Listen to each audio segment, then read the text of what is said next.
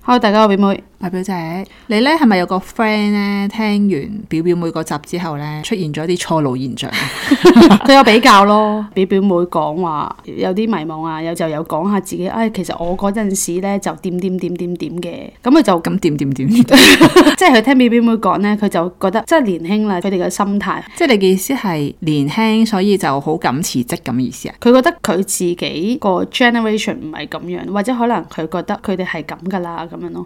係點啊？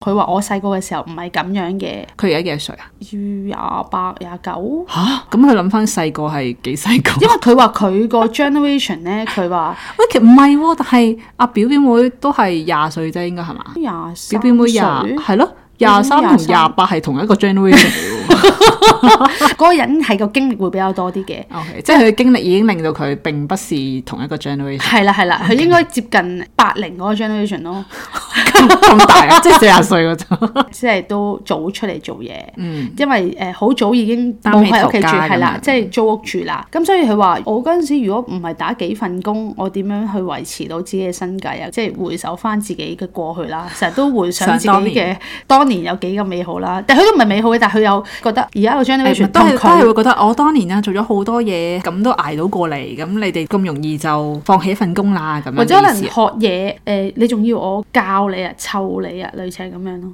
冇經驗，啱啱出嚟做嘢，佢哋的確係。喺屋企俾人保護咗好耐，佢哋係冇一啲社會經驗嘅時候，咁佢出到嚟做嘢但係就其好實亂咯。讀書嘅時候都係有做嘢，你先咁樣講啫。但係我讀書嘅時候我都冇做嘢嘅，即係讀完書啱啱出嚟係一個白紙讓人哋教，好合理啫。但係個過程裡面，可能啲小朋友就會你自己又係問咪又完好自我多次，中心誒、啊？又唔係自我中心，但係可能會有啲小脾氣啊，發啲小脾氣啊咁、樣咯，即係點哦即係講？唔佢一個夠用心學嘅嘅感覺。佢用心學，但係佢要湊佢咯，就係 B B 咁每樣嘢都要俾個方法佢學咯。其實我覺得咧係可能再同佢講笑咧，可能就會好啲，而即係唔同個係好 BB 似講笑係啊，而唔係好似媽媽咁樣即係關懷備至啊，唔係咁樣咧會好啲，誒、即係講笑，然後就誒、你自己試下啦，誒、即係呢啲咁樣啦。個相處嘅過程係大家都 O K 嘅，咁但係可能冇太多呢啲 B B 嘅行為，就會令到佢哋覺得想湊當仔年我不知幾咁大個啊，咁 樣係嘛？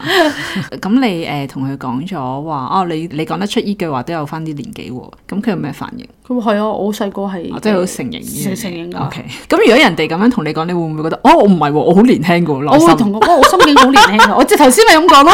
但係我會故事形式去包裝我想講嘅嘢嘅， 你都想話下佢噶嘛？但係就會話啊，其實我都係同你分享一啲故事啦咁樣。啲公園阿叔好中意分享故事嘅。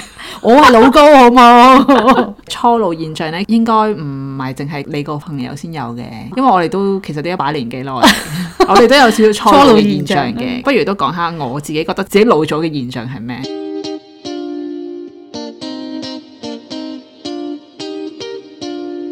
唔可以通頂咯！我以前廿幾歲嘅時候係可以唱完 K 之後翻工嘅，朝頭早都冇嘢嘅，去到食完飯下晝咧就勁眼瞓啦。誒、我都好多年前覺得自己係唔可以通 頂，真係好心酸。 我自己而家都做唔到，係嘛？同埋夜少少我就會你想唔好翻屋企咯。咁你梗係做唔到啦！你而家幾大啊？唔好真係覺得自己，喂我心境好 O K，年輕啊我會話想 join，但係 你知唔知咧？我想話咧，係咁話自己心境年輕嘅咧，都係初老嘅一種嚟嘅。呢樣嘢唔係自己講俾自己聽。頂另外啦，就係、呢、個就係我上網揾到嘅啫。放假淨係好想瞓覺，我唔係。我唔係。我係咧，反而係好需要出街，但係我嘅出街可能唔係同啲 friend 出去咯，可能係自己出去都好老，自己出去行。 我爸都係咁落街行喎。 跟住同埋誒身邊嘅朋友開始結婚，我哦其實唔係好多， 我啲朋友唔結婚。死啦！其實係早幾年我係已經好多朋友經請歷我咗啦飲已經係跟住而家已經 係已經冇啦，係比初老更老中老啦，已經係係啊。然後就係咧，你開始唔去 join 嗰啲酒局啊，誒，我唔想好耐㗎啦，呢個。哦係啊，酒場劈酒呢就唔就唔 OK 啦會，去即啦係追酒飲嗰啲就唔 OK 啦。唔會係咪啊啦嗰啲我廿幾歲嘅時候我已經唔中意，因為好嘈啊好。冇意義啊！嗰件事係踢咯走冇呢意件事，好唔知做緊乜咯，我係見到佢哋唔知做緊乜咁樣咯，嗯即係不斷咁樣差異好大聲啦。即係我我又唔覺得佢哋超開心嗯咯，唔知點解，即係我係感覺到佢哋又唔係超開心，但係佢哋就好似好高漲，即係因為飲啲酒會令到佢哋好高漲，咁前排咧，我好放蕩生活嘅時候咧，即係咪 放蕩，蕩，咪放到上一份工咧係嗰啲即係好 local 嗰啲餐廳啊嘛，咁咧同嗰啲廚房都要打成一片咧，為咗要融入佢哋生活室誒。應酬係啦，係嘛應啊酬佢哋，你都要收工去同佢飲兩杯啊，聽下佢哋講啲咩啊。其實最主要只係手奉啫，同佢飲兩杯，佢就開始講下啲嘢噶啦嘛。因為人係飲兩杯就講嘢噶啦嘛。咁但係我都係唔係好中意 join 呢啲活動。你個目的係應酬咯，會唔會係啊？即係如果你個目的係想同佢交朋友，可能就會唔同。我應該係好睇嗰個環境啊，我係中意靜啲啦，然後有氣氛，有啲 mood，即係你講飲酒呢件事，係啊，即係飲紅酒啊嗰啲咧，喺天台嗰啲咁樣， 已經好耐冇做過啦。你誒、哎我哋呢度可以做啊，露台啊變咗 我哋唔係天台露台，其實都可以做係咪，OK 都得嘅。頭先你話唔會通宵，但我而家係連夜少少，我都開始十點鐘、十一點鐘我就要翻屋企，哦不過我都覺得啊咯，即係我要翻屋企咯。呢、個動作係。咁之前係十二點鐘翻屋企都覺得冇乜嘢噶嘛係啊，但係你十一點就話要翻屋企，係 啊，係咪好明顯啊？呢個好明顯啊！琴日咧你好似係好自在，突然間十一點鐘我翻屋企啦。因為你覺得嗰、個嗰、個睡眠好緊要啊， 咁你幾點瞓覺啊？嗯十二點咯，太夜我真係唔 OK 啊。其實你而家係慣咗十二點鐘瞓嘅，係啊，即係總之有一個固定嘅時間係要瞓覺咯，因為我第二日太早起身啊嘛。但係我都係類似咁樣。係咯，但我唔明點點解你做到。 同埋咧，以前咧你去啲朋友屋企飲嘢啊玩咧，你會咁我啲朋友就話：喂，咁你咪留低瞓咯。跟住我係唔得啊，一定要翻屋企。點解啊即係你係由我一定細到大都係一定要翻屋企瞓覺。以前可以唔使㗎，幾時開始就完全唔想留喺人哋屋企瞓？廿鐘。其實我都係，仲因為之前我都會即係好樂意，亦都覺得好新鮮感啊！喺人哋屋企瞓係啊覺，跟住而家因為可能係諗到咧，我瞓醒之後我唔中意嗰個感覺，啊跟住又要問你借牙牙刷啊，要咩啊呢啲咧，好我似覺得有啲煩。係嘛其實係啊，即係除非係本身已經係諗住過夜噶啦，咁我帶定晒所有嘢，我哦 OK 咁 OK 嘅我 OK 突然間我就唔想咯。係啦，或者你邀請我出去瞓一覺，即係譬如係啊 staycation，哦，即係我係 ready 去做呢件事啦，咁我就可以，誒咁，但係如果咁樣講咧，如果係突然間要你瞓一覺，但係喺酒店咧，我都唔得。但係酒店係所有嘢幫你預備好晒喎，哦我 OK 呢一個。第二日要我着翻嗰套衫，或者你我沖完涼着翻嗰套衫，我唔，哦我就覺得好污糟啦。年紀大咗就乾淨咗啦。 即係好似以前我 staycation 可以六百蚊一晚，但係我而家要二千蚊一晚咁樣咯。吓？誒咁你應該好老喎、 我而而家仍然可以六百蚊一晚我，唔得啊，因為六百蚊係好正常，係唔係差嘅喎？即係我想要個 quality 好啲，有露台嘅，有個風景嘅，都唔想住一間完全冇窗嘅，但係六百蚊咁樣，如果有窗，但係六 百蚊。